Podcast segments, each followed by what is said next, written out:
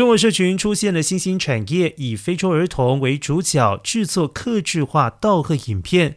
有影片显示，他们被指导用中文讲出羞辱非洲裔的字句，经查是当地中国人所为。中国官方表态零容忍种族主义，持续打击这类行为。